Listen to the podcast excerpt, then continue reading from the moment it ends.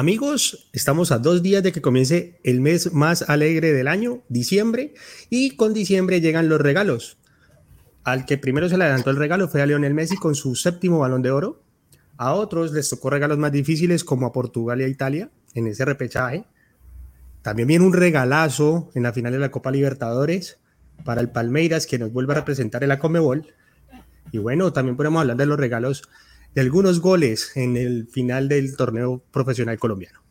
Hablaremos de estos regalos, hablaremos de muchísimo fútbol como siempre. Pues nada, sean todos bienvenidos a Radio Melo. Suéltalo.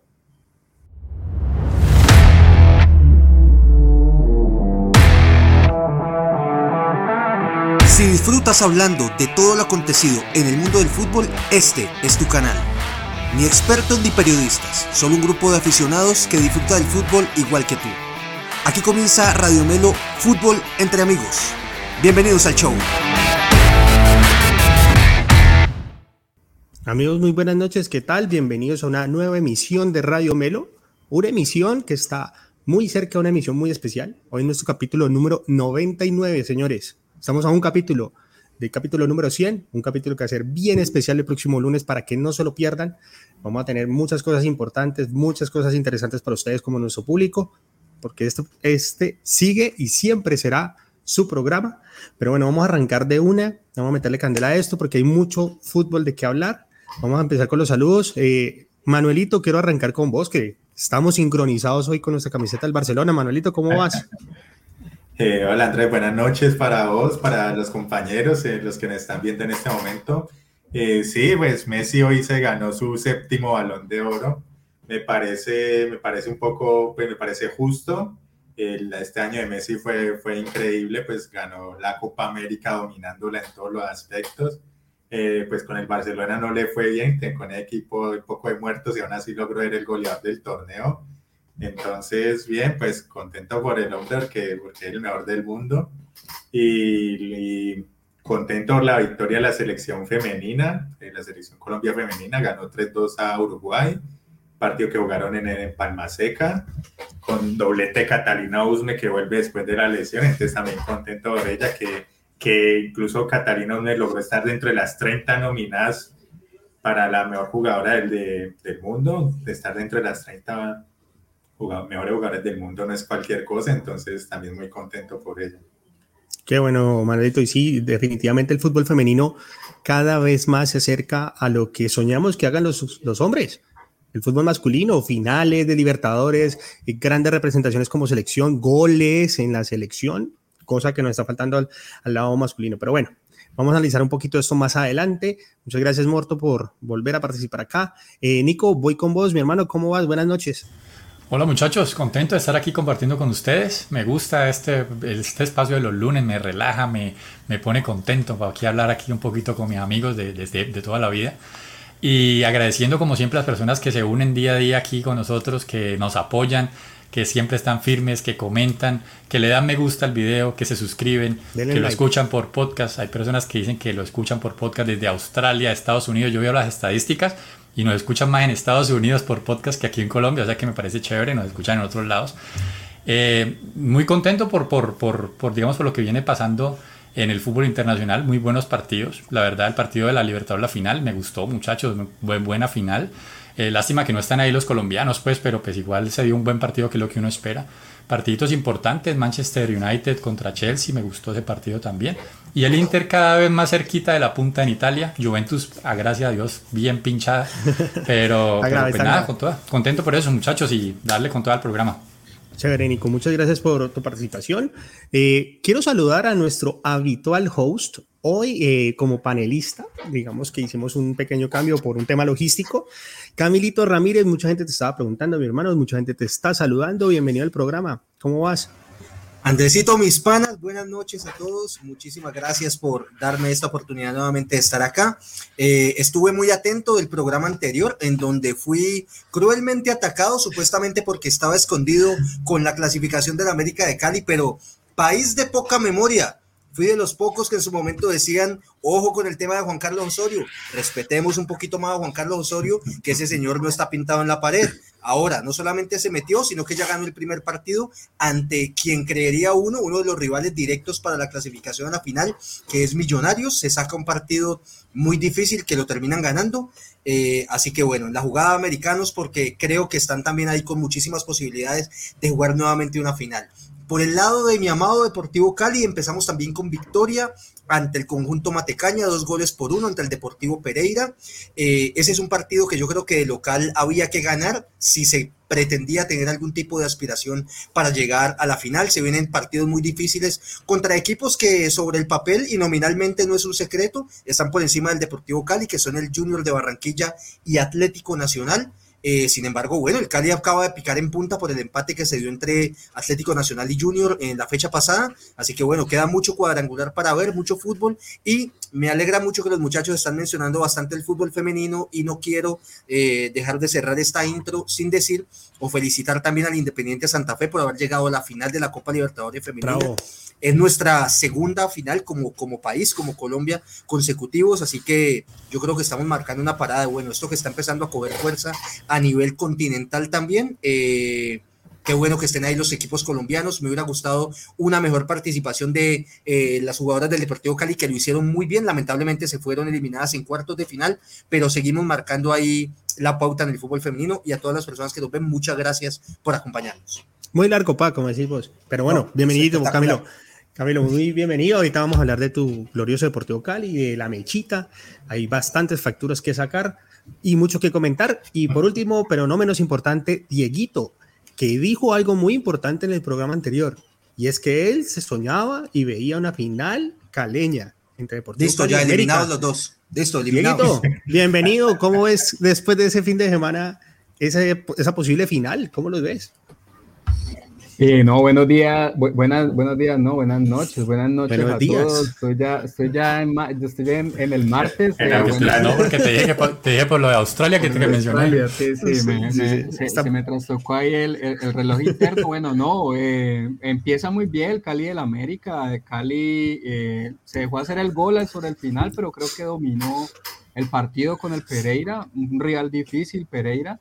Y, y, Camilo hablaba del América porque, porque se está sacando también la presión, pero hablemos del Cali también que tiene un, una, un buen equipo con Teo, con Preciado, que ha marcado sus buenos goles importantes. Eh, se consolida también en la defensa Marsiglia, al lado de Colorado, entonces también, y tiene variantes Ortega, que puede, digamos, también encontrar un mejor nivel en cuadrangulares, y es posible es posible esa final, esperemos a ver cómo se da, falta mucho, como dijeron todos, para lo que resta de cuadrangulares. Y pues para no repetir, también contento, Dubán Zapata sigue marcando 105 goles en Serie A, se dice fácil, pero, pero, pero, pues no, no, no es tan fácil llegar a esa cifra, 105 goles en Italia únicamente, entonces es importante. Y eh, Camilo Vargas también se mete a la semifinal, ¿no? Con el... Golazo de Luis Díaz, Dieguito, golazo de Luis Díaz, ¿no? golazo de Luis Díaz. Golazo de Luis Díaz también, entonces, eh, bueno, mucho fútbol, termina el año y termina full con fútbol. Panamericanos en Cali también, primera ocasión y, para todos, saludo a todos los deportistas. Ni las mamás de los deportistas de Panamericanos sabían que hay Panamericanos, pero bueno, eh, hay que reseñar que es, es, es, una competencia importante que empieza y bueno, de ahí seguramente tendrán muchas medallas de muchos países. Eh, importante, y para acompañar un poquito de ese último comentario de Diego, que nosotros, los que estamos aquí en Cali, de verdad acompañemos estos eventos. He visto algunas eh, por televisión, algunos eventos de ellos, muy solas las graderías. Sé que es un horario difícil, pero este tipo de eventos no se ven todo el tiempo aquí en Cali y creo que es una bonita oportunidad de apoyar no solamente a los deportistas, sino también a la ciudad. O sea, que la gente vea una Cali diferente a lo que estamos viviendo actualmente. Pero bueno, vamos a meterle candela a esto, muchachos. Vamos a hablar balón de oro, séptimo balón de oro para Lionel Messi el que para muchos es el mejor del mundo y de la historia, eh, pues consigue este gran premio, para algunos merecido, para otros no tan merecido. Eh, vamos a arrancar con Manuel, que como bien tiene la camiseta del Barça, igual haciéndole homenaje a nuestro querido Messi, Manuelito, decime por qué Messi lo gana, porque digamos que sin lugar a dudas es el mejor. quítense, eso porque si le van a hacer homenaje, pa, tienen que comprarla del París. Digan que no tienen la del París. Lo ganó, lo ganó. no, porque, no porque lo ganó con la temporada pasada. Homenaje a Messi. Messi hoy es jugador del París. Pero lo ganó este balón de oro con este escudo, con este escudo y el de Argentina. Así que cuidado, Cabelito, no desinforme. Eh, Manolito, ¿por qué lo gana Messi? Porque eh, digamos que a diferencia de otros años que lo gana, este fue el más reñido, el que más discutido estaba si lo iba a lograr o no. ¿Cuál crees que fueron las razones de peso para que la gente lo haya elegido? Bueno, para mí, para mí yo creo que la Copa América, la Copa América le dio mucho peso a, a esto de Messi, fue el jugador con más goles, con más asistencias, con más oportunidades creadas, fue el jugador del torneo, se sacó pues digamos como decirle a la espina de ganar algo con su selección mayor, algo importante. Entonces yo creo que eso, eso lo, le mostró al mundo pues que, que él todavía tiene algo para dar eh, salió Pichichi de, la Liga Española, a pesar de que el Barça, pues no, a, duras penas ganó una Copa del Rey, pues él pudo, pudo salir Pichichi y él generaba muchas opciones y pues el equipo no le respondía que ya era otra cosa, ¿no? Entonces, digamos que él tuvo su, su fútbol intacto todo este, este año y demostró, demostró que pues para mí es un, es un ganador justo. Ok, perfecto. Eh, Camilito, ya que estás tan alegón, uno de los eh, grandes candidatos y quedó de tercer lugar fue Karim Benzema. Gran jugador de fútbol, sin lugar a dudas, al menos para mi gusto, el mejor jugador del Real Madrid. Pero lo merecía, de verdad merecía estar allí peleando el balón de oro al lado de Messi y de Lewandowski, dos monstruos del fútbol o no? Es que, Andrés, mira que el tema del balón de oro yo creo que es una, es una discusión compleja partiendo de esto. No conocemos, o por lo menos yo, no sé si de pronto las personas que están conectadas me pueden dar luz sobre eso, o ustedes, cuáles son los criterios de elección del balón de oro. Eh, Manuel lo acaba de decir muy bien, creería yo que el factor principal o el diferencial para la elección de Lionel Messi la noche de hoy, allá en Europa, fue el haber conseguido la Copa América, pero yo me pregunto qué tal en un escenario hipotético donde Robert Lewandowski hubiera obtenido con Polonia, hubiera obtenido la Eurocopa y que hubieran estado como en igualdad de condiciones. Yo quiero creer o pensaría que para un medio como France Football, eh, un título de la Eurocopa hubiera sido más importante decir nos ganamos la Copa América acá y le hubiera dado eso el balón de oro a él si hubieran estado equiparados en eso. Entonces, es una, es una discusión compleja para determinar cuáles son los factores. Eh, es un tema de votación, muchachos. Termina siendo casi, y lo voy a decir que se entienda lo que voy a decir, casi que un concurso de popularidad. Porque si, digamos, escogiéramos entre aquí, ¿cuál es el balón de oro de Radio Melo? Entonces yo voy a decir, mi voto va por Manuel. Y Nicolás puede decir, no, mi voto por Andrés y así sucesivamente. Y no necesariamente tengo que estar dando un voto por un factor netamente futbolístico. No voy a desconocer lo que es Lionel Messi, el mejor de la historia, lo he dicho en muchos programas, pero el tema de cuáles son los criterios de elección sigue siendo para mí una zona bastante gris. Ok, y Camilo tocaba algo importante es que este ya no es el único premio que tiene unas características especiales para su elección, Nico. Y yo te quiero preguntar, ahorita también existe el The Best, que es la FIFA, aparte cobijas con, con el balón de oro, es el entrega France Football, ahorita está The Best, que es el de FIFA. Hoy por hoy, ¿qué es más importante? Sigue siendo, pues ganarse, obviamente los dos son muy importantes, pero para vos, ¿cuál crees que tiene más peso hoy por hoy? ¿El que elige la FIFA como órgano rector del fútbol mundial o este que sigue siendo el balón de oro codiciado por, pues, yo diría que por todos los futbolistas del mundo? Sí, vos lo has dicho, yo creo que eso es de tradición. Eh, yo creo que la tradición es lo que le empieza a dar peso a los trofeos. No era lo mismo ganarse las, cinco primeras Champions League cuando eso no era absolutamente nada que ganárselas ahora, obviamente. O sea, eh, es muy distinto. No creo que se igual cuentan. Eso es como que, dijeran, eso es como que, dijeran que, los títulos de América que ganó con los Rodríguez no contarían. No, está bien, está bien, pero los primeros cinco títulos del Real Madrid en ese momento no creo que los sintieran tan, tan chévere como lo sienten ahora de tener eh, ya tantos, pues, no voy a decir ese número. ¿Cuántos? ¿Cuántos, Nico? Eh, se me olvidó, se me olvidó. Creo que por ahí 14, un poquito menos. Por ahí. Entonces sí pienso yo que es más bien algo de tradición. Pienso yo que es por allí más la, cosa. Siento que sí el jugador va a querer eh, un balón de oro de France Football porque Messi ya está acumulando siete, o sea, se está haciendo prácticamente inalcanzable. Yo no veo a un Cristiano Ronaldo en este momento en capacidad de ganarse un nuevo balón de oro en esta etapa de su carrera. Entonces yo creo que, ¿y qué otro jugador se ve medianamente cercano a llegarse a ganar alguna vez en su vida siete balones de oro? Esto es un listo muy, muy, muy alto que realmente puede llegar a ser la diferencia al final cuando ya hablemos nosotros a nuestros hijos, nuestros nietos, de decir, mire, este fue el mejor jugador de la historia de fútbol que nosotros hemos visto. Muy probablemente va a ser así. Entonces yo creo que sí, más importante France Football. Bueno, Dieguito, eh, balones de oro de Messi, 2009, 2010, 2011, 2012, 2015, 2019 y 2021. ¿Vale la pena seguir entregando este trofeo? O sea, que siempre lo va a ganar Messi. Y si vamos a hablar de fútbol, pues Messi es el mejor jugador de fútbol de la historia y, en el, y actualmente, de pronto ahorita no está brillando tanto en el PSG, pero sigue siendo un gran monstruo. ¿Habrá algún jugador que de verdad le haga competencia para pelearle ese trofeo alguna vez en Francalit, teniendo en cuenta que, pues, que está Cristiano, pero de resto no hay más? ¿Vale la pena seguir entregando un premio que casi que está cantado que va a ser para el mismo siempre? Pues sí, hay que entregarlo y hay que dárselo al que, al que hace los méritos para, para, para, para merecerlo y para ganarse ocho o nueve. Yo creo que Messi incluso, pues eh, todos sabemos la, la, e, eso, la ambición o sospechamos por lo menos la ambición que debe tener con la Copa del Mundo.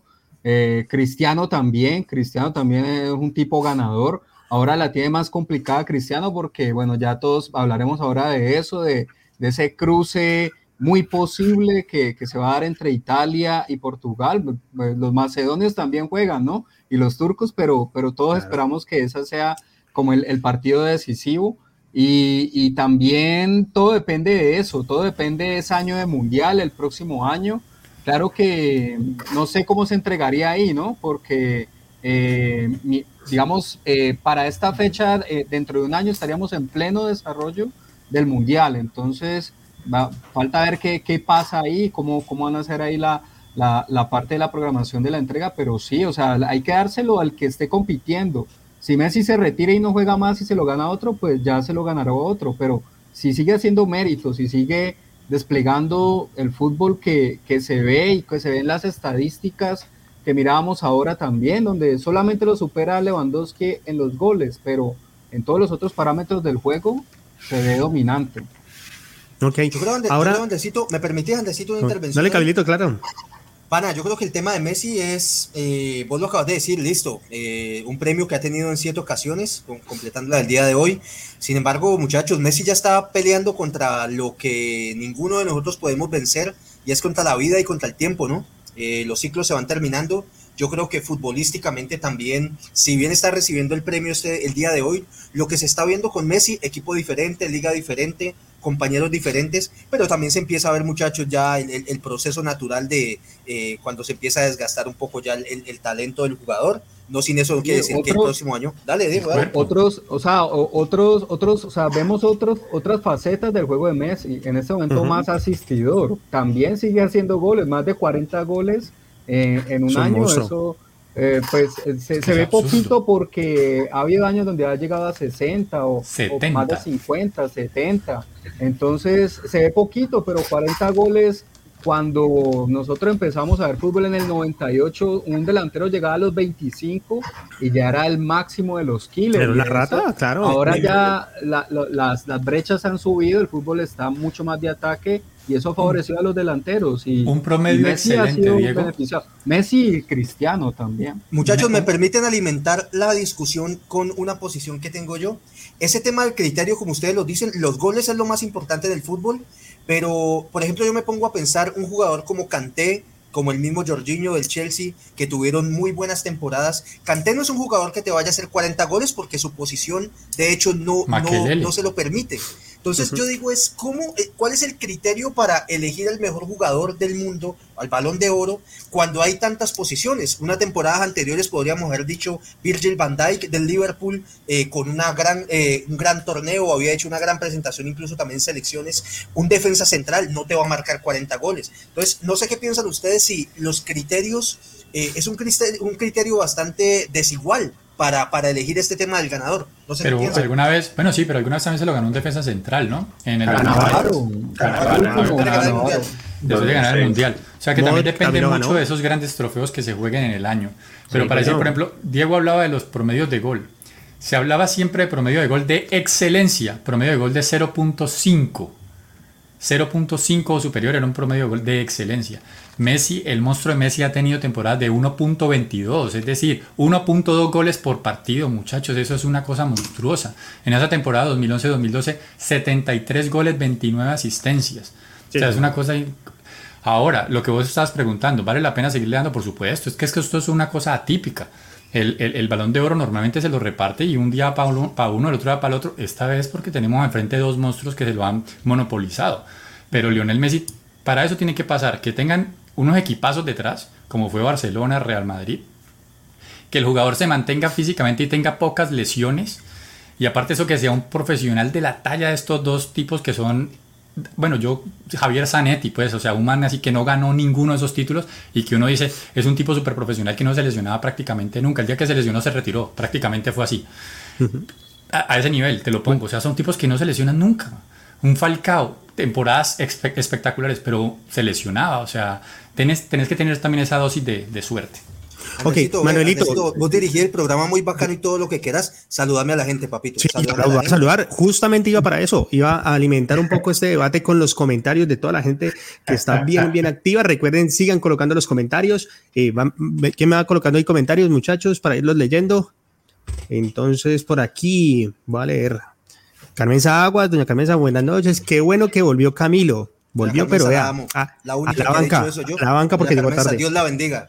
Saludos a don Mario Ramírez, que también siempre está conectado acá. A ir al, a su hijo, a David, Ana, Andrés Sacha, buenas noches, Camilo y muchachos de Radio Melo. Dios los bendiga. No, la hinchada de Camilo está desatada.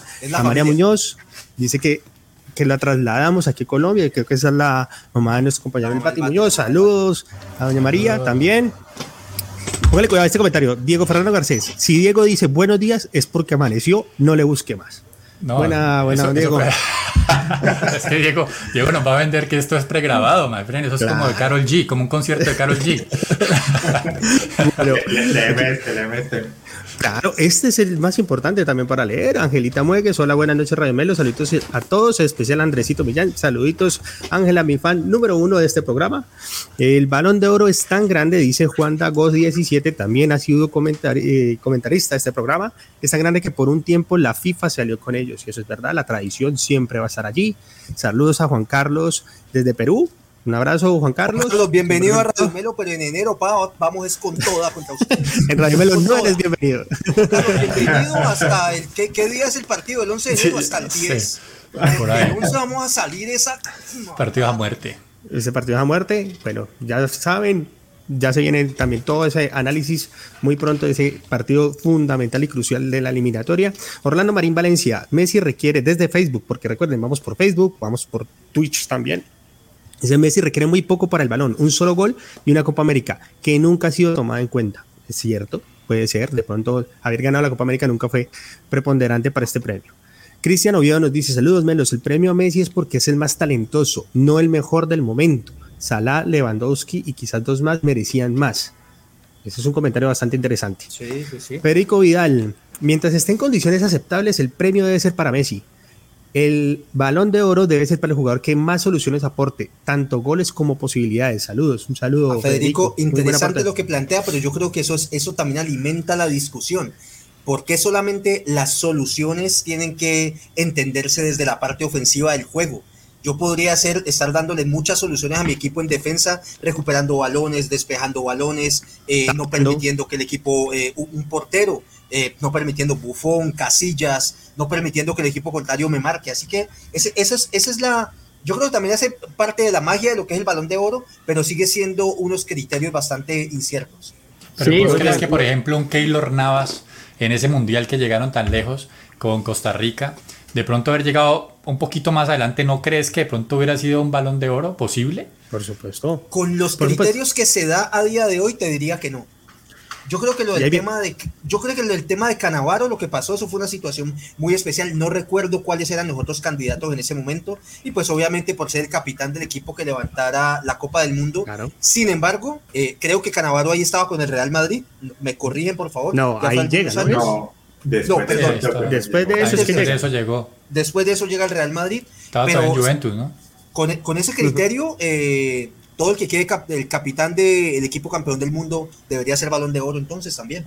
Sí, pero es que, y mira que lo que vos decías es cierto, porque en esa final que jugó España contra Holanda, por ejemplo, se hablaba de que si Robén hubiera metido ese gol, eh, que, pues, que hubiera definido prácticamente el Mundial a favor de Holanda, que él hubiera sido el balón de oro. Mucha gente lo dice, que él hubiera sido el balón de oro.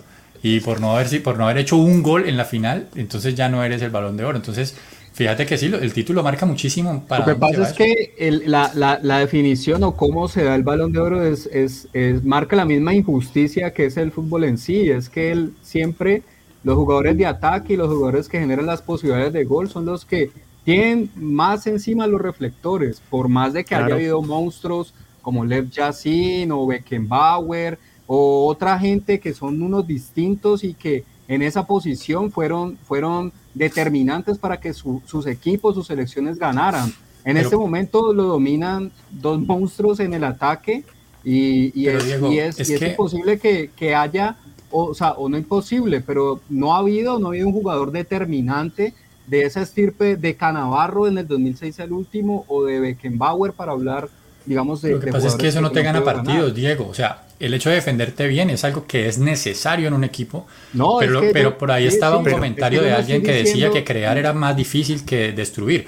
y estoy totalmente de acuerdo. Es que vos, no, ves... no, estoy diciendo que, o sea, que, que esté errado dárselo a los delanteros. Estoy, estoy mostrando una connotación de lo que de la injusticia que es el fútbol y que siempre dicen de lo del arquero que la posición más injusta del arquero porque te puede salvar un poco. Pero yo difiero ahí un poquito también. Entonces, y acompaño eso con una pregunta para, para Manuelito y es, eh, obviamente los reflectores, como lo dijeron, y creo que todos estamos de acuerdo, están en los delanteros, en la creación, en la gente que genera gol.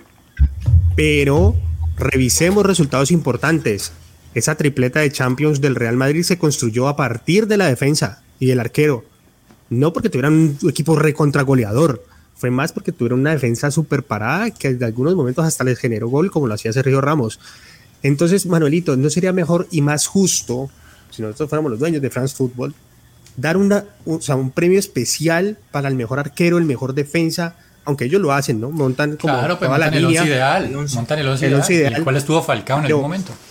Claro, pero, yo diría, que vemos al mejor arquero de, de, esta temporada, pero al nivel del balón de oro. O sea, porque antes, es, que de, que te muy difícil, Manuelito, antes de que te conteste Manuel, permíteme antes con, en la línea de lo que está planteando Diego y en lo que fue en su momento lo que se dio el fenómeno con Fabio Canavaro, eh, muchachos, Carles Puyol con España. En esa misma línea debió haber sido entonces él también probablemente balón de oro. Pues imagínate que Xavi y Iniesta jugando en ese mismo equipo. Y también pasaron desaparecidos, de acuerdo. Dale Manuel, perdóname. Eh, bueno, es que este año no hubo lo, lo, que ellos sacaron, lo que, que decía Nico, que salió Falcao, los 11 mejores. Este año no, no salió, no que salió la, la votación en orden. Lo que pasa es que si hacen eso y empiezan a dar premio a todo mundo, digamos que pierde como esa esencia, ¿no? De dárselo al mejor, mejor, ¿no? Entonces tienen que dar ya cuatro premio, premios. Premio para todos, para sí, todos. Sí, premio para todos. Entonces, porque no le infantil. Sí, porque no le dan a, a los mejores 20, porque no le dan a los mejores 30. Entonces ahí se pierde un poco esa esencia, ¿no? De, reconocer al mejor, que muchas veces es injusto, ¿no? El fútbol es un deporte colectivo y yo también pues pienso de forma similar a Diego que, que los delanteros tienen 10 opciones y meten una y son héroes y los defensas de arqueros defienden bien 9 y fallan una y son los villanos. Entonces, por ese lado es, es, algo injusto. Y sí, ¿no? De seguir dando un, al mejor y ya reconocer al resto, unos tres o cuatro de de pronto sí hacerle el reconocimiento, pero pues ya no para darles premios. ojo, que, ojo que aquí, perdón, me tiraron por interno eh, la intención y el deseo que tiene nuestra audiencia de que se hagan los premios Radio Melo. Los premios Radio oh. Por ejemplo, categorías, categorías posibles. El comentario más absurdo del año. Ahí tenemos ah. varios candidatos. Oscar se lleva una hora completa de programa. Premio Radio Melo, próximamente. De pronto el programa número 100, ¿por qué no? Vamos a ver, vamos a ver. va a estar en el próximo programa. Recuerden, Radio Melo, programa número 100, episodio número 100. El próximo lunes, imperdible, muchachos. Cuéntenle a sus amigos, cuéntenle a sus familiares y los esperamos a todos en vivo. Vamos a estar, esperamos los ocho completos y vamos a revisar esos 100 capítulos que ya tanto hemos hablado, que tanto hemos acertado, que tanto hemos fallado y que tanto nos hemos reído, porque al final es esto, fútbol entre amigos, para reírnos, para divertirnos. Y bueno, vamos avanzando porque ya nos fue media hora del programa, muchachos, hablando solamente del balón de oro, que es un tema bastante apasionante, pero vamos a hablar de algo también muy apasionante que se viene ahorita y es el tema del repechaje y en la repesca que viene con el tema. Primero vamos a hablar de Europa y después vamos a hablar de lo que nos podría tocar si nos toca ir al tema del repechaje. Entonces, ¿quién tiene la imagen por ahí, muchachos, que me pueda ayudar? bueno, mientras tanto, de las europeas. Vamos a arrancar con lo europeo, que creo que, que, está más definido y lo que podemos ir vislumbrando. Bueno, señores y señores, Camilito, este es un matamata muy interesante y quiero que lo analicemos desde el punto de vista de fútbol. ¿Vos crees que todos los favoritos van a pasar? ¿Y cuáles serían tus favoritos en estas llaves? Porque si bien es cierto que hay equipos pues, que uno casi no ve, o sea, uno casi no ve Ucrania, uno casi no ve Austria, pero pues sí vemos mucho fútbol italiano, vemos, sabemos quién es Portugal. ¿Vos crees que van a haber sorpresas allí para llegar a, a este Mundial de Qatar? difícil saber el tema de las sorpresas, me decanto, eh, sobre todo me llama poderosamente la atención la posibilidad de que se enfrenten Italia y Portugal. Eh, pero muchachos, aquí, antes de contestarle a Andrés, esto es una discusión que me gustaría que tuviéramos también en otro programa. Y yo creo que esta situación que se da sobre todo en la última llave de tener eh, que se clasifique en Italia o Portugal, nos puede llevar a esa discusión que se está planteando de la FIFA de tener mundiales con más equipos y voy a, voy a plantear aquí mi, argumento. Sería una lástima que no estuviera Italia, campeona de Europa, no representarse en el Mundial.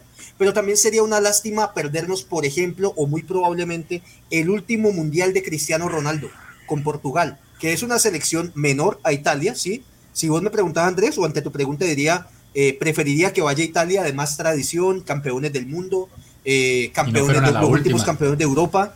Eh, preferiría que fuera Italia, sin embargo, eh, mira que nos perderíamos la oportunidad de ver la última Copa del Mundo de un Cristiano Ronaldo. Y yo soy de los que mantengo que el fútbol para mí debe ser más allá, o para mí el fútbol va más allá simplemente de la competición deportiva.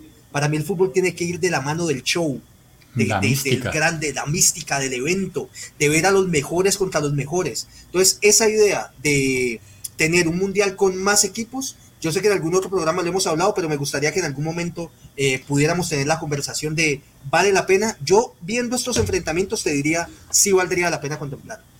Ok, entonces, eh, Nico, teniendo en cuenta lo que dijo Camilo, entonces, si Macedonia del Norte y Turquía le ganan a Italia y a Portugal, ¿no lo van a merecer y no merecerían estar en Qatar entonces?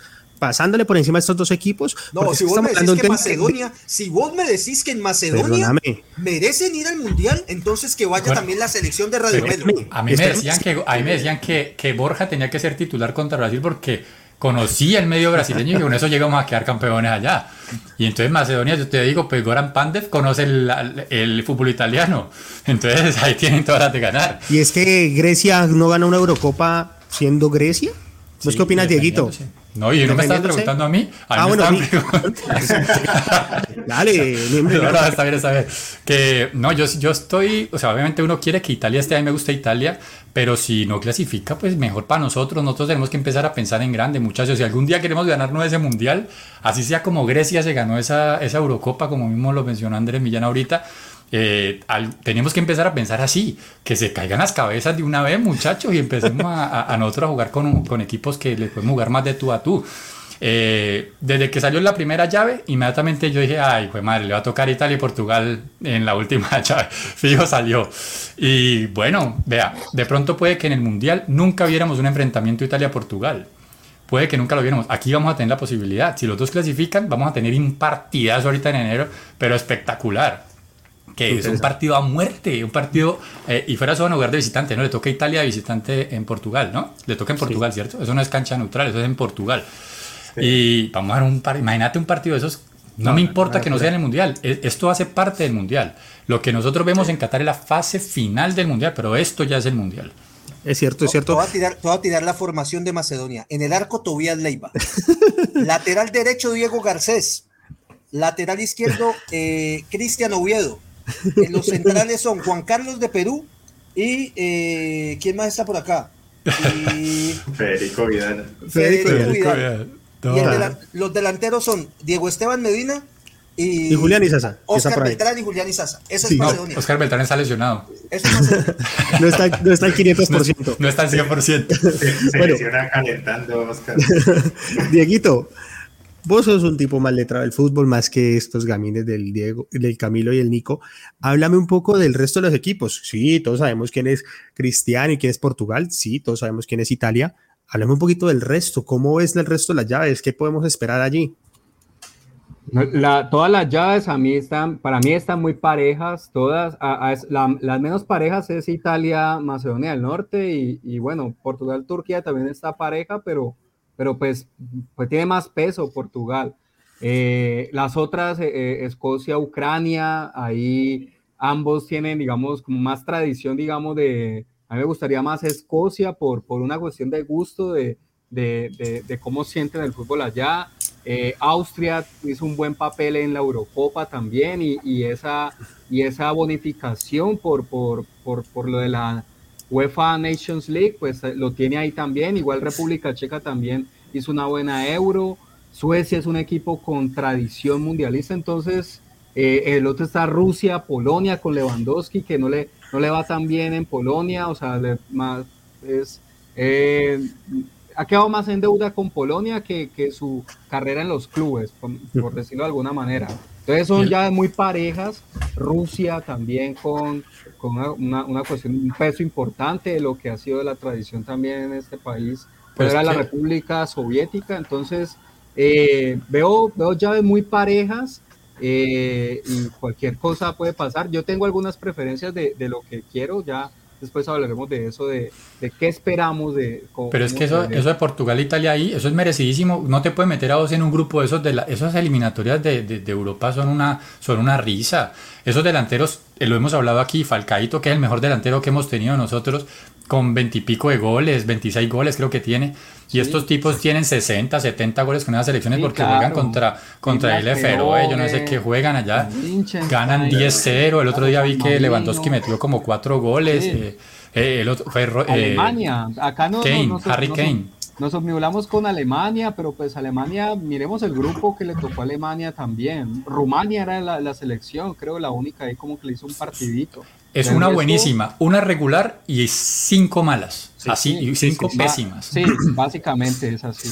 y entonces no. Bueno, Pero en un partido y pues les va a tocar ahí. Eh, difícil ese dilema, ¿no? De que planteaba Camilo. Yo también estoy planteando lo mismo que es mejor. Italia, Italia, o tener a Cristiano. Muy bien, entonces vamos a ir cerrando este, este pedazo del programa de, de esta eliminatoria europea y vamos a colocar cada uno nuestros tres favoritos para clasificar eh, arranquemos con vos, Manuelito. ¿Cuáles son tus tres eh, clasificados europeos que nos hacen falta teniendo en cuenta estas llaves? Eh, listo, voy a apuntar. Voy a poner mi, mi, ficha a Gales, en la parte A, en la parte B a Suecia y en la parte C a Italia. Interesante, Camilito. Parcero, yo me voy en el, en el camino A, voy con Austria, en el camino B me voy a ir con República Checa y en el camino C me voy con Italia. Muy bien. Nico, pues ya sabemos Italia. ¿Cuáles son tus otros dos? Italia. Yo me voy a ir con, con Rusia y me voy a ir con Escocia. Y para que Morelos vea, si Morelos hubiera nacionalizado Escocia, ahí estaría jugando su mundialito, goleador de esa liga. Cada semana le hace a Camilo así, todas las semanas. Ya metió Doblete su gol. en Ciento y pico también lleva, ¿no? Allá. Doblete en Europa. Búfalo Morelos se enfrenta. Próximo partido. ¿Cuáles son los centrales del otro equipo? Gonzalo Acte. No, pero espérate que jugó Europa League. Europa League. 17. Entonces cuando Falcao metía 17 goles en Europa League sí era el máximo ídolo y ahora que los hace el Búfalo Morelos, entonces no sirve. No, pongámonos serios. Eh, Federico Esteves, ese es el lateral derecho de, uno de los equipos de la Liga Escocesa. bueno, muchachos, esos son los favoritos y ahorita. pues, los de Diego, los de Diego. Ah, Dieguito, sí, Dieguito dijo Escocia, quería Escocia en la A. ¿Cuáles son de la B y de la C? No, Escocia entre Escocia y Ucrania, pero no, yo voy a decir los que creo que van a pasar. Creo que pasa Austria, va a pasar Austria, una selección fuerte, me parece. Rusia también creo que se va a reponer. Eh, en esa, ganándole a Polonia, llega con muchos bríos para esa definición. Y no, yo me voy a ir con Cristiano. Yo creo que era Cristiano el, último mundial. Mm, el primera persona elegida a Portugal. Muy bien, muy bien. Los niños, Austria, Suecia e Italia. Creo que esos son los equipos que se clasificarán por la parte europea. Yo creo que podríamos estar mandando ya una carta documento a la Federación Italiana de Fútbol y que se despidan del Mundial. no. Porque si en Radio Melo todos lo dimos favorito, eh, ¿Quién? es hora de, Italia. Todos dijimos Italia. No, Diego dijo Portugal. Bueno, usted dijo Portugal. Es que ahí, se, es la antimateria, ¿no? Por eso. O sea, la ahora pasa, ahora pasa Turquía. contra Diego. Macedonia. Oh, es Macedonia, Turquía, sí, que hace definición. son partidos únicos, muchachos, son partidos únicos. Papitos, es, que todos se encierran un golcito y chao.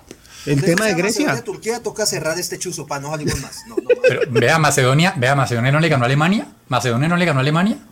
Sí, sí, sí, no. Le Por eso le ganó a Alemania. Imagínate, claro que Alemania no es la gran Alemania de hace unos años que le metió 7 a Brasil, pero pues en todo caso no estamos hablando de un equipito pues que nunca en su vida ha ganado un partido.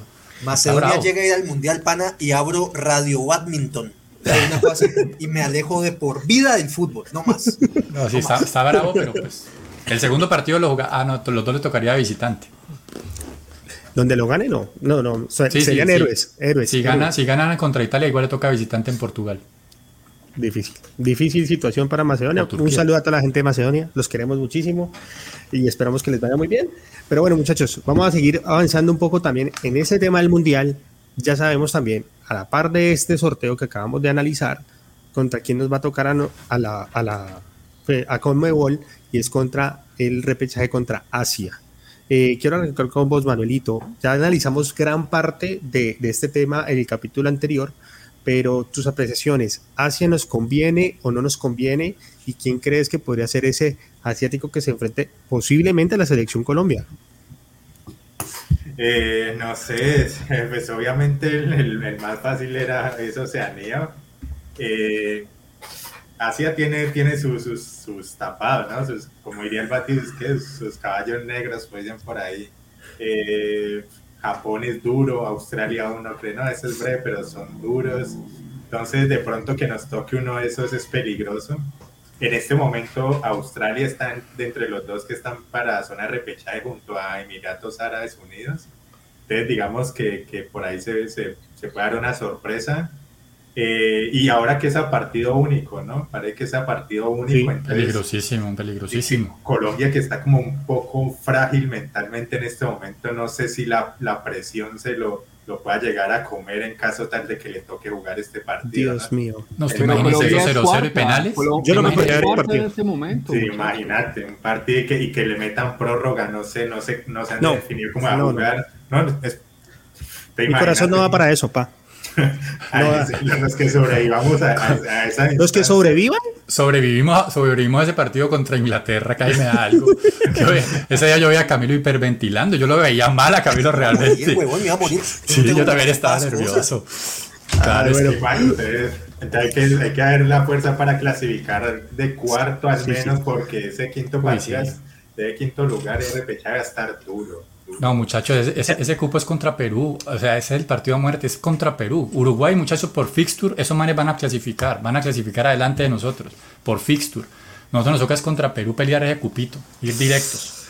Ay, Diosito, te oiga, Nico. Eh, eh las preocupaciones, mi pana, más allá de contra quién nos enfrentemos, son primero el nivel mostrado, eh, no solamente en los últimos partidos, muchachos, el nivel mostrado eh, por la selección Colombia, yo creo incluso terminando ese ciclo o del Mundial de Rusia 2018, ya nuestro fútbol eh, no es lo que eh, fueran los últimos ocho años, hemos eh, bajado bastante y muchachos, ese escenario del un solo partido y el tema de la cancha neutral, yo creo muchachos que eso nos quita a nosotros muchas posibilidades. Si vos me decís, Japón viene a Barranquilla, vengan papitos, vengan que acá algo hacemos. Pero si vos me decís contra Japón en cancha neutral, y el escenario que a mí más me preocupa, Dios no lo quiera, por la señal de Santa Cruz de nuestros enemigos, es que Cuadradito haga una de las suyas, saque un codito, un expulsado pana, y podemos estar jugando pana el repechaje contra las Islas Faroe. Un expulsado, un penalti pana, ese equipo se mete atrás y se complica la vuelta. O sea que mejor ganémosle a Perú. Mejor, de cabeza. Si, el partido es en Bérgamo, ya aumentarían mis chances de. Total, se sube un 300% las, las posibilidades de que Colombia pase. Ahora, no, no sé, me parece que los partidos serían en Qatar. O sea, los partidos son Eso les iba a preguntar, ¿no? Sí, los partidos son está definido. ¿Ya está definido o no? no Creo que todavía no está definido. Pero lo que dice Camilo tiene mucho sentido. O sea, eh, darle cualquier otro sitio a la localía eh, le va a dar ventaja a uno u otro equipo. O sea, eh, en Qatar somos locales, está James. claro, ya tenemos embajador en Qatar. El embajador en Qatar. bueno, señores, creo que este tema ya lo analizamos bastante la vez pasada. Esperemos que el equipo de Comebol, que no sea Colombia, ojalá, pues lo haga muy bien. Eh, le va a tocar una eliminatoria bastante difícil. Igual todos los partidos de repechaje a un solo partido, como le decía Camilo, un gol, todo el mundo para atrás y se acabó el partido. Y eso va a ser un condicionante bastante, bastante interesante de ver, o que ojalá no nos toque ver a nosotros eh, ahí haciéndole fuerza a Colombia. Vamos a pasar ahora, eh, antes de los, porque ya llevamos 45 minutos de programa, muchachos, y hay muchos dos temas muy importantes que quiero tocar estamos con gente nueva, léeme los comentarios de la gente. Ah, Valentina Reiniero. El problema de que se juegue en Qatar es que va a ser en julio, junio con un calor infernal. Como en Barranquilla, o sea, tenemos ventaja. Barranquilla, que si no estoy mal, esos eh, estadios serían aire acondicionado. O sea, eso, es otro fútbol. Vamos a ver otros temas. Creo en la selección, vamos derecho, dice Orlando Marín. Antes me toca enseñarte en vivo ya que viste una persona nueva recomendando, invítala a que se suscriba al canal, nos deje un like y agradecerle por estar aquí en Radio es Valentina me escuchó presentando el programa y yo sé que ya le dio like. Como todos los que están ahí conectados, ya le están dando like, ya se están conectando, ya se están suscribiendo. Entonces, muchas gracias a todos los que están ahí conectados. Recuerden, vamos por Facebook, vamos por Twitch y vamos en todas las redes sociales también, con comentarios, con textos, bueno, en fin, tenemos un gran contenido para ustedes, muchachos, y también el que quiera participar, ahorita que estaba justamente comentando Valentina, si Valentina le gusta este tema de fútbol tanto como nosotros, escríbanos por interno y digan, yo quiero participar, yo sé más de fútbol que Camilo, como todo el mundo, yo sé más que de fútbol que Manuel, entonces vienen y participan y nos regañan, nos peinan y se ríen con nosotros un buen rato. ¿Listo? Muchachos, vamos a hablar de la final de la Copa Libertadores. Nico, quiero hablar con vos porque vos te diste partido de principio a fin. Nos adelantaste en tu saludo que el, partido estuvo muy bueno. Pero quiero preguntarte algo. Palmeiras acaba de hacer el ridículo en el último Mundial de Clubes. ¿Eso vos cómo lo vislumbrás? Porque fue la peor presentación en Conmebol en mucho tiempo. ¿Cómo ves este Palmeiras con respecto al del año, pues de la, de la temporada pasada? ¿Tiene Nacional, más Nacional también hizo el ridículo cuando perdió con el Cachima. Claro, claro, por supuesto. No, pero veníamos de, de, con ese golpe duro del Chapecoense y toda la vaina, eso era una. Ya, ya casi. ¿no? mentalmente va, bajoneado. El, el, Kashima de ya casi. que el, cada año ponen el hashtag en, Twitter. Yo, pues, ¿te acuerdas? Sí, es verdad. Que no, pues yo creo, siempre, siempre dan sorpresas, ¿no? O sea, no, no, no, Nacional no ha sido el único equipo, ni Palmeiras ha sido el único equipo que ha sido eliminado antes de una final. Eh, siempre se espera de que el equipo europeo y el equipo suramericano jueguen la final. Y ya ha habido varias ocasiones en que nos han sacado, ya sea el africano, ya sea el, el asiático, el de donde sea, nos van sacando. Pero yo creo que este año Palmeiras llega mejor y sobre todo, pues con, la, con, el recién, con el reciente suceso pues, que le acaba de pasar, yo creo que viene más preparado. Además, el equipo viene jugando mucho mejor que el año pasado. Parece que la final, uy, la temporada pasada, todo, todo, el mundo se preguntaba cómo era que ese equipo había llegado hasta la final y fuera eso va ganando ese, ese, ese torneo. Que ese partido fue fue horrible, fue un partido para el bostezo esa final de la Libertadores. horrible. Y que al final pues lograron meter ese golcito y, y, quedaron campeones. Este año me pareció muy diferente, este año un equipo que ataca más, un equipo mucho, que sabe mucho más a qué juega. Eh, el paraguayo, el, paraguayo este que juega en la defensa Gómez, eh, ¿cómo se llama? Este?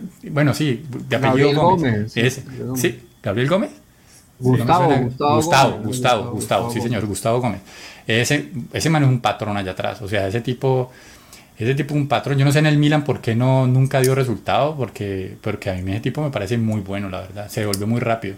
Y Ronnie ya más consolidado, eh, un equipo con salida rápida, me parece que ganó bien, ganó bien. O sea, si, hubieran, si hubieran ido a, a, penales o algo así, no me hubiera puesto bravo, porque la verdad los dos hicieron mucho por el partido, un partido de ida y vuelta realmente emocionante, realmente emocionante, una final como las que uno quiere realmente ver no esas finales Milán-Juventus de, la, de, esa Champions que la gente se queda dormida en la tribuna y ese tipo de cosas, no, una jugada bien buena, o sea, una cosa, un partido de principio a fin, con alargue, con todos los condimentos y, y un rival que ganó bien, justamente. Ahí vimos al final a Mel otra vez diciendo que lo estaban dando por muertos, que lo respetaran, que los partidos se ganan es en la cancha, no antes, y, y me gustó eso, me gustó eso, una lección para esa gente. Y el otro equipo, bueno, eh, eh, Fluminense, porque, ¿qué? Flamengo, porque que metieron mucha plata, es el equipo que más plata le ha metido a eso, ¿no? Con los dos Luis, David Luis, el otro Felipe Luis, eh, bueno, muchos jugadores que han ido trayendo. Muchachos, esa es mi pregunta, sí, dale, dale. Perdón, perdón por interrumpir, es que muchachos, la discusión, ustedes se me fueron hasta Mundial de Clubes y vamos a ver cómo le va el Palmeiras. Pero muchachos, yo leía en estos días un tweet que mencionaba algo así, no, no, no, no lo recuerdo exacto, que los últimos cinco campeones no brasileros de la Copa Libertadores en los últimos 20 años fueron algo así como Atlético Nacional, Once Caldas. ¿Hace cuántos años quedó campeón Once Caldas? 2004. River, Olimpia y me falta ya, eh, Universitario del Valle, el ecuatoriano. Los únicos cinco equipos no brasileros campeones de las últimas no sé cuántas ediciones de la Libertadores. Muchachos, lo que nos lleva aquí la discusión es, ¿será que esa época donde veíamos, ustedes se acuerdan del canal PSN?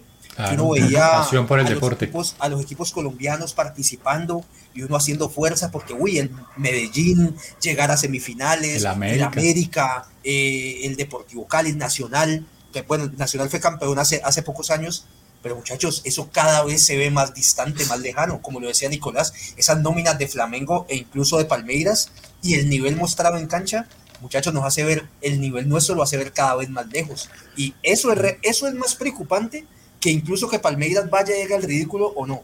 Es qué va a pasar con la competencia aquí interna. Lo que pasa es que es un fútbol que se vende mucho. Entonces, en estos días yo estaba viendo. Perdóname, oígame a este, es que Cali muy poco, finalista contra el que acaba de quedar dos veces campeón. Lo llevamos a penaltis. Gracias, Julián. Gracias, Julián. Eh, en estos días estaba escuchando un programa donde, donde contaban cómo hacían para los patrocinadores eh, eso no es como que el patrocinio normal general y que de ahí el club saca el presupuesto y paga a sus jugadores, no. Es como quien dice Petrobras quiere traer a Ronaldinho para Flamengo. Ronaldinho le paga el sueldo directamente a, Flamengo y lo trae. o sea, como que le, mire, les tenemos a este jugador que es el que queremos que muestre nuestra marca. Entonces esos manes tienen mucho billete. O sea, Brasil es, un, es un país que es, creo que es la quinta potencia del mundo, ¿no? La quinta potencia. O sea, nos, lleva, nos lleva años luz en, en, capacidad económica. Entonces, hace 20 años también era la misma potencia del mundo, Nico, y era más competitivo el tema. Eh, con los argentinos, con los uruguayos, con los paraguayos, con los colombianos, pero ya la, la, la hegemonía está eh, muy marcada. Y, pero, pero Cami, también me parece a mí que nosotros nos, nos, hemos dejado montar por la Comebol, que nos pongan dos equipos de Argentina, dos equipos de Brasil, tres de Colombia o tres o cuatro de Colombia. Eh, no, o sea, tras de que son mejores, tras de que tienen más plata, no, pues que clasifiquemos el mismo número de equipos. Es cierto, es cierto, es una discusión muy válida que creo que podemos alargar mucho, pero quiero, eh, porque ya nos faltan solamente ocho minutos, casi diez minuticos de programa y queremos hablar, obviamente, del Cali, del América y de lo que está pasando acá. Este cierre con Manuelito y con Diego. Manuelito, la próxima Libertadores, y justamente para hablar un poquito de este tema de equidad, va a venir con una eliminación de una regla que fue bastante polémica en su momento, pero la que acostumbrándonos y que ahorita vuelve a, ponerse en boca a todos, y es que se elimina esa diferencia del gol visitante. Es decir, que si yo como visitante marcaba un gol y en el otro partido empatábamos en cantidad de goles, la cantidad de goles visitantes me iba a clasificar.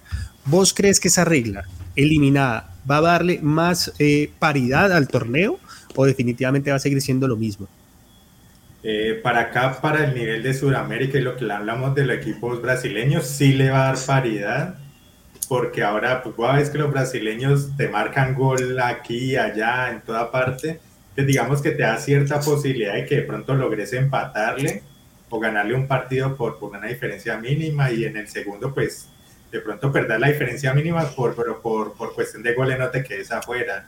A mí la regla en particular me gustaba, me gustaba porque hacía que los equipos visitantes salieran a proponer, pero, pero teniendo en cuenta esto aquí de los equipos brasileños, las superestrellas que tienen y esos equipos que están montando, me parece que sí, era bueno que volviera para que le diera oportunidad a los más débiles. Okay, pero, no, pero yo no estoy de acuerdo, Manuel. O sea, Sí, ¿Durante cuántos años? O sea, es que nosotros parece que todo lo que hacen en Europa es como ley. O sea, yo, yo entiendo la posición que estás diciendo y, y, lo que dicen que tratar de emparejar un poco, pero es tratar de emparejar por lo bajo. O sea, es como quien dice, ustedes son bien malos, eh, vamos a cambiar las reglas para que ustedes tengan un poquito más de chance. Que no se superen. Sí, y entonces, eh, y, pero fíjese que ni siquiera es por iniciativa propia, sino porque en Europa lo acaban de cambiar y en Europa ya se sabe que también va a ser de esa misma forma. Y a mí me parece que eso le daba un plus, como dice Manuel, lo dijo muy bien, los equipos visitantes salían a atacar. Y la, la desventaja era en los tiempos extra. La desventaja era ahí, era porque un gol de visitante en un tiempo, eh, de un tiempo extra valía igual, tenía un plus. Ahí debería ser, ahí no debería ser así, porque obviamente estás jugando 15, eh, 30 minutos más eh, en condición de visitante, donde tus goles tienen un plus. Entonces no, ahí deberían quitarlo. Pero en los 90 minutos reglamentarios deberían mantenerlo. A mí me gustaba esa, a mí me gustaba particularmente esa regla. Dieguito, tomando el tema de, de, de para cerrar este tema del gol visitante. Yo recuerdo mucho el partido River Palmeiras de la temporada pasada, donde Palmeiras le gana muy feo a River, pero River casi logra la hazaña y justamente por ese gol diferencia no lo logró. Y River fue mucho mejor equipo en ese momento. Teniendo en cuenta eso, ¿por qué lado vas más? ¿Por el lado de Manuel? ¿Crees que es beneficioso esta regla? ¿O por el lado de Nico, que definitivamente cree que este gol de visitante le puede dar mayor nivel al fútbol? ¿Vos qué crees, Dieguito? Yo me, inclino más a, lo que dice Nicolás, que es más la Comebol viendo que la UEFA lo, quitó, entonces a ah, nosotros también lo vamos a quitar acá como para estar en sintonía. Yo, eh, pues en su momento creo que, que acá la definición de Libertadores siempre ha sido cuando estaban empate penales de una. Entonces esta regla evitaba ese drama, por así decirlo, de los, de los penaltis muchas veces, porque pues con, con, con el gol el gol visitante teniendo un, valor mayor, pues se evitaba, digamos, que llegaran a los penales. Eh, ya hicieron los, el cambio, eh, entonces en ese hay que, los equipos se adaptarán ahí. Creo que también eh, había una crítica de, con, con, esto de que los equipos hacían un gol de visitante y ya se cerraban, entonces como un argumento en ese sentido. pero yo creo que más la Conmebol en ponerse en sintonía con la UEFA y ver como que no nos quedamos atrás con lo que ellos hacen y vamos a hacer lo mismo. Pero no, no, no veo que, que, sea, digamos, un, algo, digamos, que, que vaya a ser eh, radical o trascendente, que cambie eh, el panorama del fútbol. Creo que va más, va más por lo que mencionábamos antes de, de que hay disparidad. O sea, Brasil y Argentina sí deberían aportar más equipos que Colombia o Chile o Uruguay, porque son los que hace rato tienen una, o sea, una preponderancia, dominan el, panorama, pero no hacía ese nivel de 10 equipos versus 3, 4, debería ser más equitativo y ahí donde las confederaciones deberían plantarse fuerte. vamos a ver si lo hacen. Muy bien, Dieguito, ya con esto vamos terminando el tema de Libertadores. Por favor, colóqueme en el último eh, mensaje de David, Ana, de Andrés, para que la gente lo lea ahí. Dice, Camilo, una sugerencia para celebrar 100 capítulos de Radio Melo haciendo un partido de fútbol, ustedes contra los oyentes, señoras y señores, eso sería como el partido de Sábados Felices. Mi pana, nosotros somos, Macedonia del Norte. Ojalá fuéramos, no somos ni Mace, nos quedamos en Mace. San Marino, San Marino. San Marino, más o menos. Pero gracias. Aquí hay nivel, muchachos, delantero, aquí hay un poquito de gol. Podemos revisar. El problema es que saquemos dos equipos con la gente que está conectando. Eh, lo miraremos. Premio Radio Melo, partido. no se me dará la risa. No, yo no me imagino. Pero bueno, es una idea muy interesante. Andrés, vos que tenés sino camisas porque en la vida has tocado un balón. Eh, si la gente supiera que nuestro arquero es Tobias, no, no, se no, se atreverían a proponer un partido. No, no, tienen oportunidad alguna de ganarnos. pero es una buena idea. Muy chistosa, pero buena idea. Bueno, vamos a meterle el último leño del pobre Toby. De este programa, el último leño va a ser el leño del fútbol profesional colombiano. Señores y señores, comienza la final del fútbol profesional colombiano y comenzó muy interesante. Y es el momento de hablar, obviamente, voy a arrancar porque me estaban colocando muchos comentarios de que aquí solamente hablamos americanos. El parcero Raúl vamos a hablar de... está ahí pregunta por su América. Dale. No, no, no, no, no, pero voy a arrancar al contrario, que aquí somos solo americanos, que yo no sé qué. Vamos a arrancar con el Cali, ya que estás de panelista Cabilito y que no está acostumbrado. Cabilito, el Cali ganó. Bien. ¿Tenía que ganar? Sí. ¿Era el débil del grupo, el Pereira? Sí, teniendo en cuenta que hizo una gran temporada el equipo Matecaña. Pues clasificó por encima del Cali del América. Empecemos por supuesto. No, y que lo hizo muy bien, llegó a la final de Copa Colombia, mostró un buen fútbol hasta cierto momento, de pronto ha venido bajando. Pero háblame del Cali. ¿El Cali tiene el fútbol para ganar los otros dos partidos o meterse en la final? Teniendo en cuenta que cogió a un Pereira diezmado que, venía, que viene de capa caída, que se comió 10 en dos partidos. ¿Tiene ese Cali con lo que mostró en el último partido para ser finalista de este, de este torneo? Por supuesto, el Cali tiene con qué, pero también eh, algo que planteaba al inicio y Diego me lo contestó eh, diciendo que es que quizás estoy sacando el paraguas con el Deportivo Cali. No es así, muchachos, yo siempre les he dicho acá que mi equipo es el Deportivo Cali, que desde la cuna hasta el cajón del Deportivo Cali, como dicen. Sin embargo, eso no me, no me impide eh, ser lo suficientemente analítico para entender que, por ejemplo, Atlético Nacional fue el equipo que terminó líder y con una diferencia de puntos notable frente a los demás y que cuenta con una nómina mucho más amplia que el Deportivo Cali. ¿Cuál es el tema del Deportivo Cali? Al que le tengo mucha fe y este miércoles me parece que me voy a contar Junior, voy a hacer toda la fuerza, es que si por ejemplo Dios no lo quiera, eh, sufrimos una lesión de Teófilo Gutiérrez, nuestro jugador a día de hoy más importante. Muchachos, no hay quien lo reemplace. Las las posibilidades que tiene el Cali para reemplazar a sus principales figuras son muchachos de la cantera. Entonces sale Teo y tiene que entrar Jason Tolosa, tiene que entrar, eh, ¿qué te gusta? Tiene que entrar, bueno, em, eh, este muchacho. Qué buen hincha, qué buen hincha. No, no, no, Ortega, no, si estoy pensando en la posición. Eh, Ortega, tiene que entrar Ortega, eh, jugadores que vienen sin mucho ritmo. Entonces, ¿Cuál es el tema? El Cali, por supuesto que tiene con qué. Me parece que Dudamel eh, lo que ha agregado sobre todo al Cali desde que llegó es un poco más de orden. El tema con Arias era que atacábamos mucho, pero atrás éramos un desorden absoluto. El Cali viene conformando una dupla de centrales con este muchacho Marsiglia, un poco más firme. Eh, lo acompaña por lo general Menose, que es la experiencia. Eh, en el medio campo sigue estando Colorado. Por ahí juegan este muchacho. John Vázquez también. John, Vázquez juega extremo por derecha. Eh, se me fue el nombre de este muchacho. Balanta. Balanta es el que está acompañando ahora a Colorado. Y por supuesto que tenemos opciones. ¿Qué es lo que pasa? Lo que te digo. Eh, es un cuadrangular, son varios partidos y el Cali se podría haber corto es en términos de nómina. Pero nada, el Deportivo al Cali vamos con toda. Ojalá que se llegue a dar la final y me encantaría que fuera contra la América. Me encantaría. A mí, sácame una duda. Y eso no quiero decir en forma de mofa, pero sí como en forma de regaño. Sí la asistencia al Estadio Deportivo Cali está condicionada actualmente por algún número o, sea, o por alguna ley? O sea, ¿tienen un aforo permitido o algo así? Esto te, lo va, esto te lo voy a contestar a vos y a todas las personas que nos siguen para que, para que, para educarlos, ¿me entendés? Voy a educarlos. Sí, sí, pregunto, voy a pregunto. Voy a educarlos. Es, el tema con el Estadio del Deportivo Cali es el siguiente. El Estadio del Deportivo Cali aún no cuenta con las instalaciones necesarias para que le permitan tener un aforo completo del estadio por el tema de los parqueaderos, por el tema de las vías, de las vías alternas. Entonces, por eso el Deportivo Cali debe mantener un número eh, que no le permite llenar estadio. Sin embargo, eso no quiere decir que la asistencia al estadio del Cali es baja, porque lo reconozco. No, no somos una hinchada que a día de hoy llenemos constantemente el estadio. Pero el tema de que vos no vas a ver completamente lleno el estadio Cali es porque no se lo permite eh, las medidas logísticas que se a día de hoy. No, no, quería saber eso, pero de todas maneras, acompaña lo que vos acabaste de decir. Si en estos momentos y lo digo no solamente por, por el tema del Cali, eh, y vuelvo y lo repito, no en tema de burla, si en ese momento no es el momento de salir a acompañar a tu equipo, pues yo no sé cuándo va a ser, porque esas son las finales, y esos equipos llegaron con las uñas. Así que muchachos, a salir a apoyar. yo, también, te la contesto, Andrés, es la siguiente. Eh, ustedes vienen de un bicampeonato eh, obviamente la hinchada con eso se crece, la hinchada con eso se motiva. Deportivo Cali lamentablemente viene de muchos años de no conseguir un título y esta última directiva del Deportivo Cali ha tenido mucha resistencia por parte de la hinchada.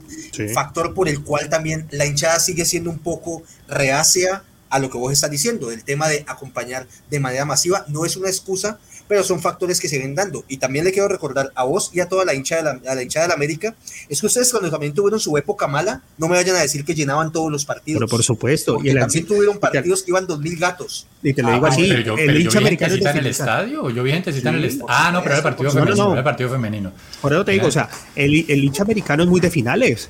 Y yo lo recuerdo mucho, mucho tiempo, las barras bravas y se acabó y al final sí el estadio lleno. Entonces, por eso es mi llamado no solamente a los hinchas del Deportivo Cali, sino a todos los hinchas que este es el momento de acompañar a los equipos porque más lo necesitamos. Porque qué bacano que se dieron una final Cali América. De acuerdo, el, problema es que, el problema es que a ustedes no hay donde acompañarlos porque ustedes no tienen dónde jugar. calma, Camilo. Y ahí vamos a sacar la nueva factura. Una nueva factura que me llega aquí. Una factura que me llega de unos meses atrás para Manuel Ortega. Manuel Ortega dijo, Juan Carlos Osorio se tiene que largar, ese equipo no juega nada. Usted también, usted también. Mostrame un, minuto de programa que yo ya he dicho eso, Camilo. Un minuto. Por interno. Y te lo compro. No, papito lindo. Nunca lo dije. Por interno. Dije siempre, esperen. Pero Manuelito sí, lo defenestró, dijo que era el peor técnico del mundo después de Pochettino. No me entiendes, eso lo dije yo. Pero Manuelito, América que va a ganar un partido bastante complicado contra Millonarios. Quiero saber tus apreciaciones del equipo y te hago la misma pregunta. ¿El América tiene fútbol con el cual llegar a la final de este torneo? cero excusa, cero excusa. Está complicado, está complicado. No, yo sí, yo sí, a mí no, no me gusta, por ejemplo, eso de tema de tanta rotación y de poner la gente donde no es. Mira, mira que ahora Osorio se ajuició en los últimos partidos de poner la gente donde es y empezó a ganar. Pero es que, muerto, dale crédito. No, pues dale crédito. Diciendo, estoy diciendo que no, no, pero dale crédito a que eso no hace parte de una estrategia de como que ahorita se ajuició, ¿no? O sea, eso puede hacer, eso puede hacer, eso hace parte de una estrategia de torneo y ahorita se la va a aplicar. No, pero Andrés, metele lógica, que, metele lógica.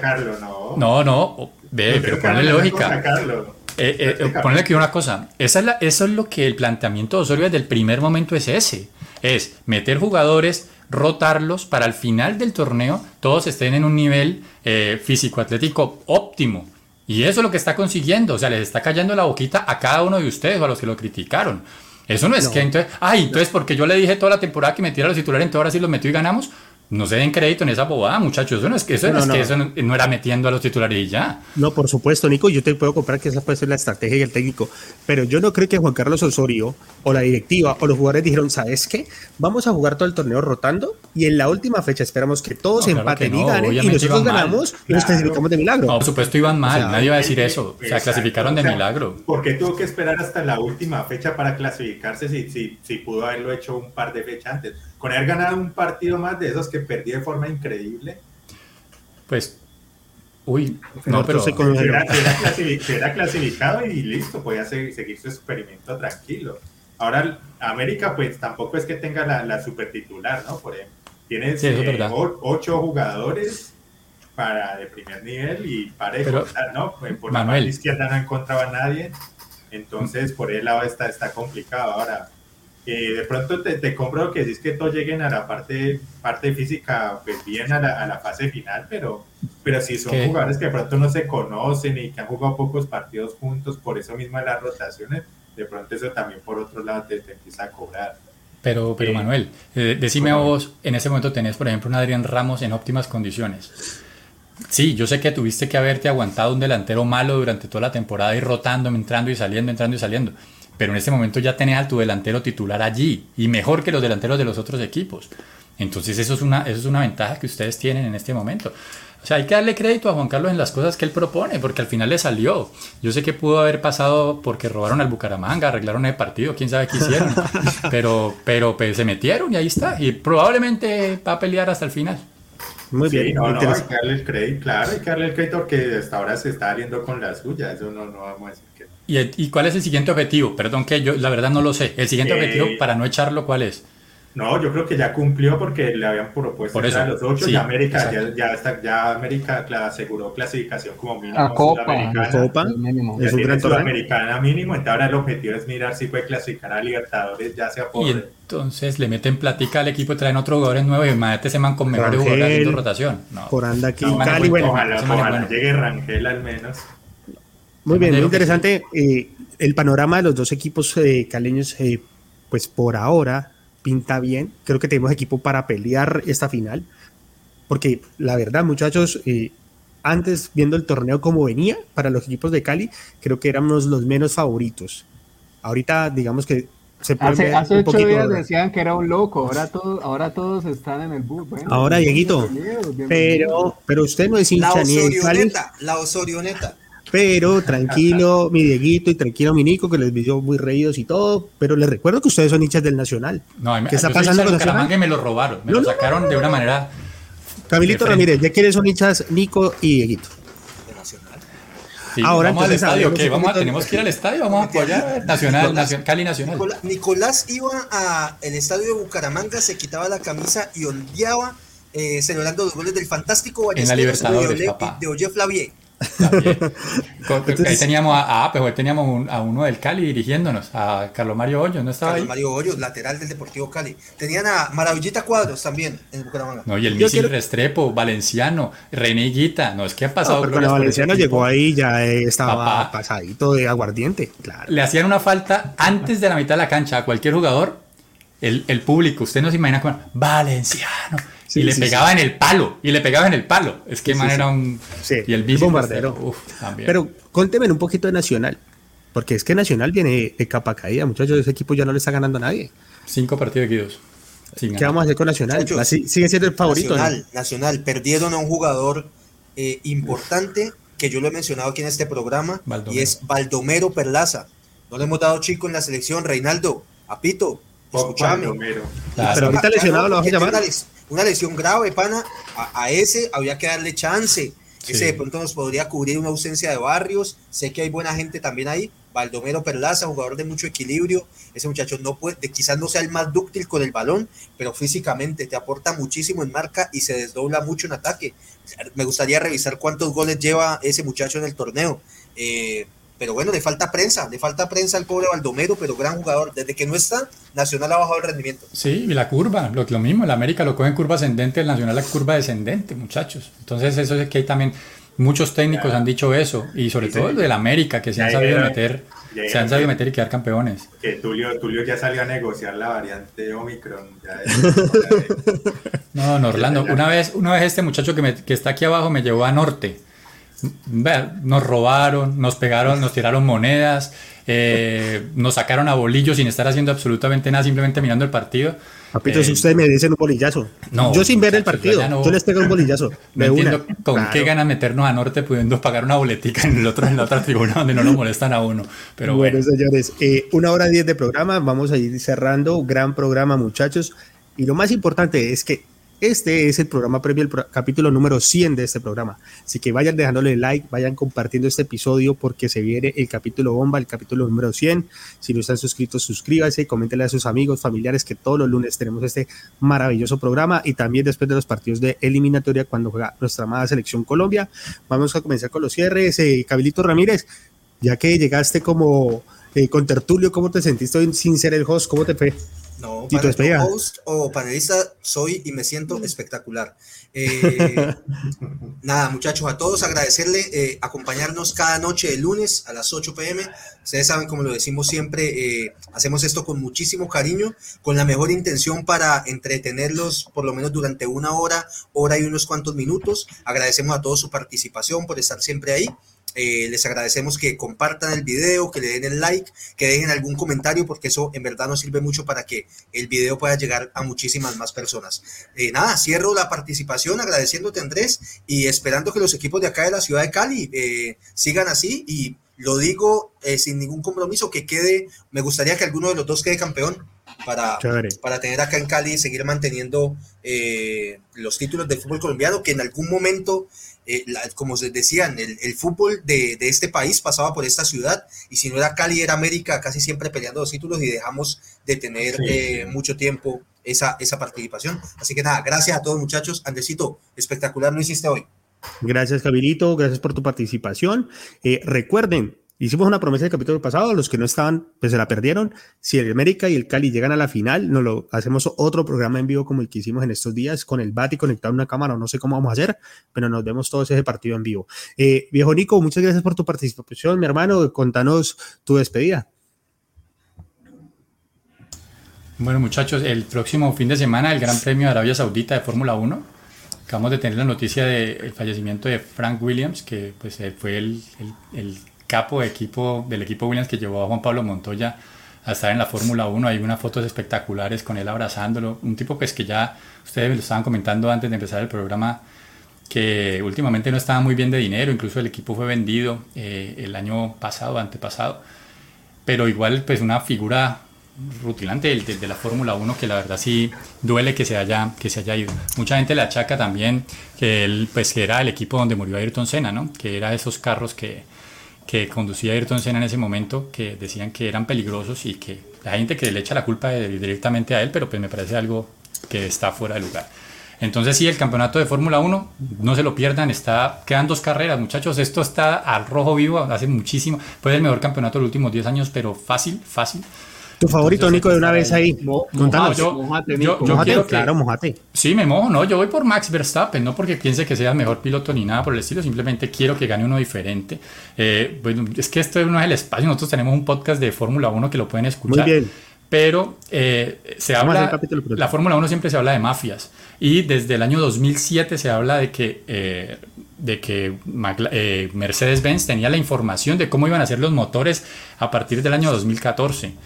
Y ellos desde muchísimo tiempo antes de los otros equipos plantearon ese motor, lo desarrollaron el motor híbrido y por eso han sido el equipo dominante desde el 2014 hasta la fecha con prácticamente un solo ganador, Luis Hamilton. y nada, un carro de esos a Teófilo.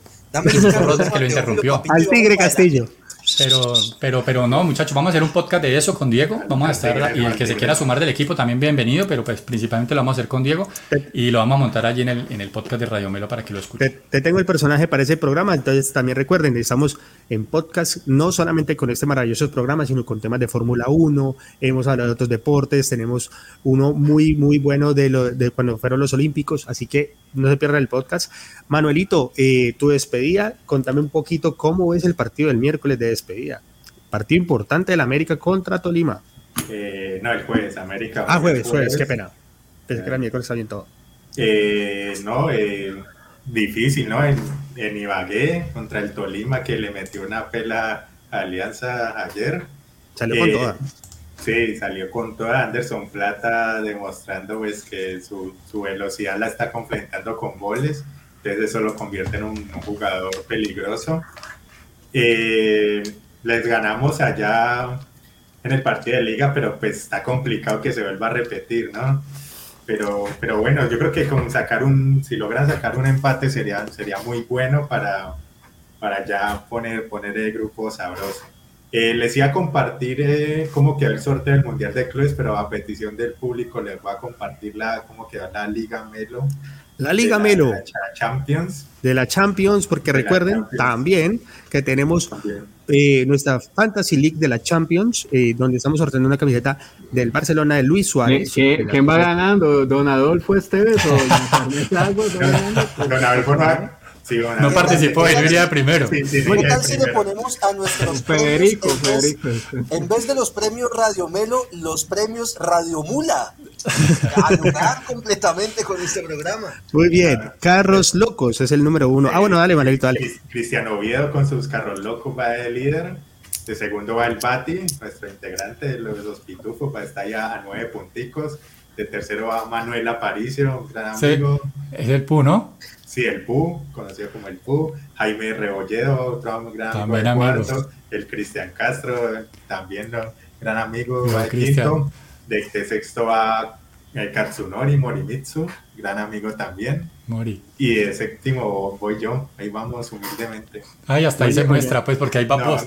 No, no, no, no, no, me sé para abajo. En vez de pasar el top 3, muestra hasta el top 7. ¿Qué vas a, ¿qué vas a, qué vas a, que se ve, para lo que se ve en pantalla, pero ¿Qué vas a ver? No, no, no, está bien, está bien, está bien. No, muerto, tranquilo, tranquilo, ya sabemos cómo es. No, tenemos una integrante femenina, Caterina Muñoz, va de novena.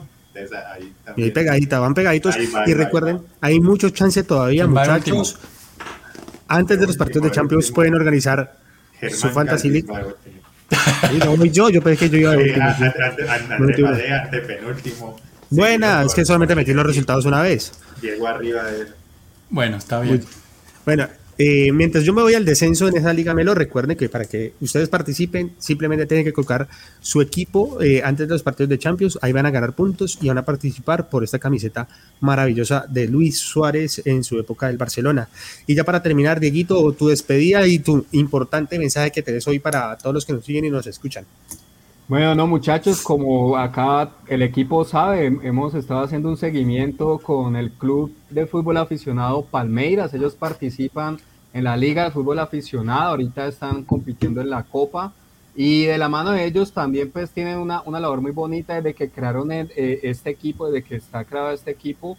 Cada diciembre ellos van a un sector de la ciudad, generalmente en el oriente, eh, y, le llevan regalos a los niños, pues que es difícil. Eh, todos sabemos, como, decía el villancico, de dónde están los juguetes. Muchas veces en, algunas familias, eh, por distintas circunstancias, pues no es posible. Entonces, es una buena, una, una, una buena una, una buena iniciativa, que queremos acá compartir también de, de Radio Melo. Seguramente también daremos acá nuestro aporte. Entonces, eh, a través de acá de Radio Melo, acá estamos poniendo la, la diapositiva, es en el barrio Chapinero, carrera 13, número 482. Pero también se pueden comunicar con nosotros en las redes. Si, digamos, ustedes les quedó sonando esto, tienen alguna donación, juguetes nuevos o usados que estén en buen estado para que, para que armemos un, un, un, buen, un, buen compendio de regalos para, para los niños y, y, pues ayudar también a esta iniciativa del Club Palmeiras que pronto estaremos también publicando algún contenido. Hemos estado publicando en Instagram, promocionando los partidos que, que han tenido. Hubo también un escándalo por ahí en, en algún hecho lamentable de, con violencia a algunos de los árbitros de algunos también algún suceso parecido. Le encanta la pelea, oiga. Le encanta una pelea en la sal, Salga el nombre de Arley Betancourt. eh, vos, no, sos digno, entonces, vos no sos digno de mencionar a Arley Betancourt, Nicolás. Vos no sos digno. Es una, una bonita iniciativa, un regalo, una sonrisa, la llaman para cualquier cosa. Ustedes acá tienen la, la información también, pues, de, de, la gente de Palmeiras Cali, o si no, por acá con Radio Melo, con cada cualquiera de nosotros eh, podemos ir a recogerlo si usted no lo puede llevar. Nos, nos deja la, la, información del mensaje y nosotros seguramente haremos la gestión para, para tener ese regalo y poderlo llevar a algún niño cuando, cuando lo llevemos. Antes del 20 de diciembre recibimos todo. Bitcoin, todo oro, todo lo que sea. Juguetes, no, no, no, bélicos y que no requieran pilas, ¿no, Diego? Eh, exacto, sí. Estas, dos, estas únicas dos exclusiones. Juguetes no bélicos y juguetes que, pues, que no requieran baterías. Perfecto, Dieguito. Muchas gracias por ese bonito mensaje y por esa gran iniciativa que hay. Amigos, hoy el programa no fue largo, una hora veinte, pero había mucho fútbol de qué hablar. Era un programa bastante entretenido. Teníamos buena tribuna hoy con cinco participantes. Esto fue Radio Melo Fútbol entre amigos. Recuerden dejar su like, seguirnos y recomendarnos. Viene el capítulo número 100, así que allí nos vemos. Feliz noche para todos, muchachos. Que les vamos bien. Muchas gracias. Nos vemos. Chao. Saludos de Oscar Iván. Suscríbanse. Radio Cerro de